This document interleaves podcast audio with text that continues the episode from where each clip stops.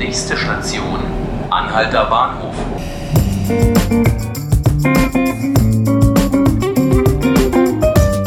Hallo liebe Zuhörerinnen und Zuhörer zu 5 Minuten Berlin, dem Podcast des Tagesspiegels.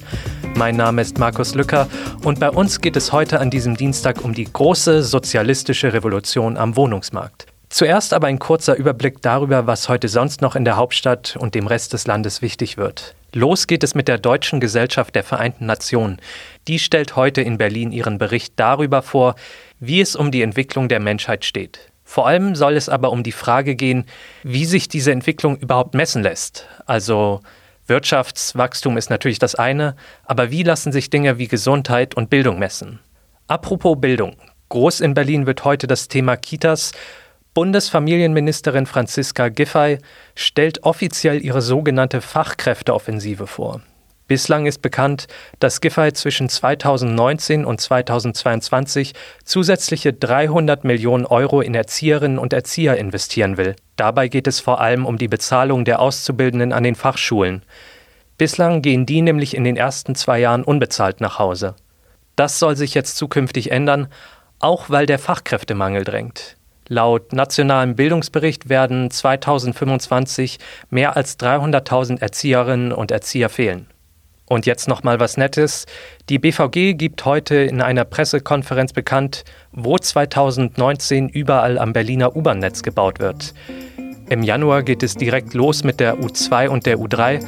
Aber keine Sorge, Ihre und meine Arbeitsroute wird es ganz sicher am Ende auch wieder treffen.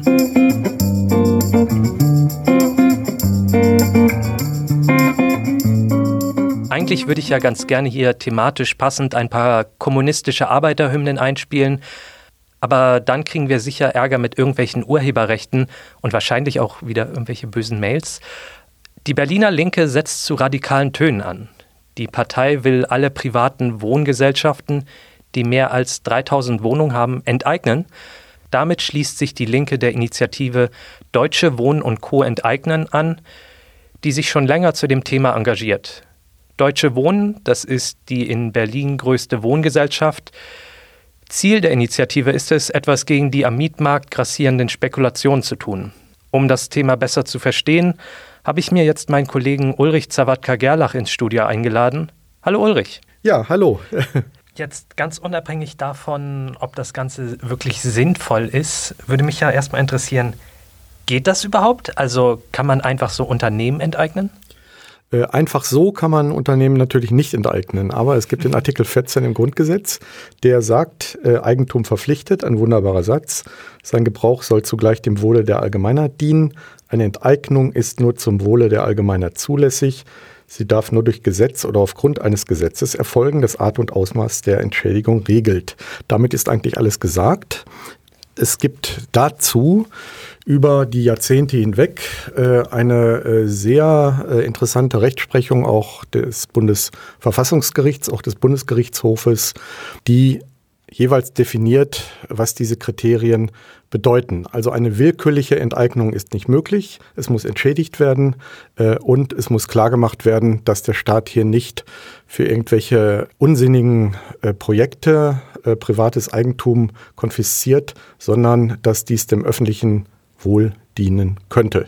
Mhm. Kurze Frage, wie groß wäre ungefähr die Entschädigung, die hier fällig wäre im Falle von der Enteignung? Ja, das ist wahrscheinlich das größere Problem. Also das rechtliche Problem ist vielleicht machbar, auch wenn es wahrscheinlich, wenn alles durchgeklagt werden sollte, auch nach einem erfolgreichen Volksentscheid, dann äh, geht das Ganze vor die Gerichte. Ich würde mal sagen, das dauert fünf bis zehn Jahre. Dann hat man vielleicht eine Entscheidung.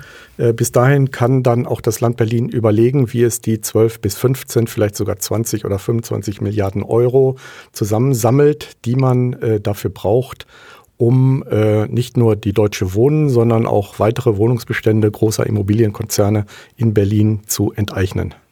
Gibt es dafür eigentlich irgendwelche Vorbilder? Also kann man sagen, wir haben schon ganz viele tolle Unternehmen enteignet und das hat total klasse geklappt oder ist das jetzt so ein Novum? Ähm, Im Westen Berlins ist es ein Novum, im Osten Berlins war es kein Novum. da gab es nach 1945 jede Menge von Enteignungen, ja, ja, aber darüber wollen wir jetzt nicht sprechen. Vielleicht ist ein Beispiel nochmal ganz wichtig. 2007 äh, bis 2009 die große Finanzkrise, die die ganze Welt erfasst hat.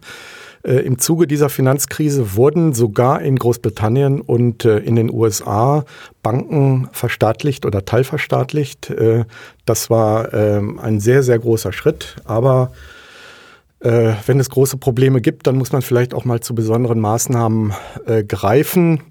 Ansonsten ist es so, Berlin hat sogar eine Enteignungsbehörde, aber die beschäftigt sich eigentlich nur mit kleinen Enteignungen. Wenn zum Beispiel ein Grundstück oder eine Laube einer Bahnstrecke äh, im Wege steht oder einer neuen Straßenverbindung. Bei der A100 haben wir das in Berlin ja erlebt. Dann kann, wenn die Eigentümer das nicht freiwillig hergeben, enteignet werden gegen Entschädigung. Das passiert auch, äh, aber auch diese kleinen Fälle sind rechtlich immer sehr schwierig zu handhaben. Manchmal äh, schafft man es da, einen Vergleich herzustellen, äh, also eine friedliche Lösung, aber oft geht es vor Gericht und das dauert, wie gesagt, meistens sehr lange. Es gibt jetzt, was die Enteignung von großen Immobilienkonzernen betrifft, äh, seit 1945 in Deutschland kein Beispiel. Das wäre dann jetzt schon wirklich äh, etwas ganz Besonderes. Ähm, aber wie gesagt, rein verfassungsrechtlich steht dem erst einmal nichts entgegen. Ich habe ja schon mitbekommen, die Koalitionspartner SPD, Grüne haben diesen Vorschlag, die sind da überhaupt nicht amused, das zu hören, oder? Na, teils, teils. Ich glaube, am äh, meisten Zurückhaltung üben äh, die Grünen. In der SPD gibt es bei den Jungsozialisten äh, sehr begeisterte Verfechter dieser Art von Vergesellschaftung, auch der Deutschen Wohnen und anderer Immobilienunternehmen.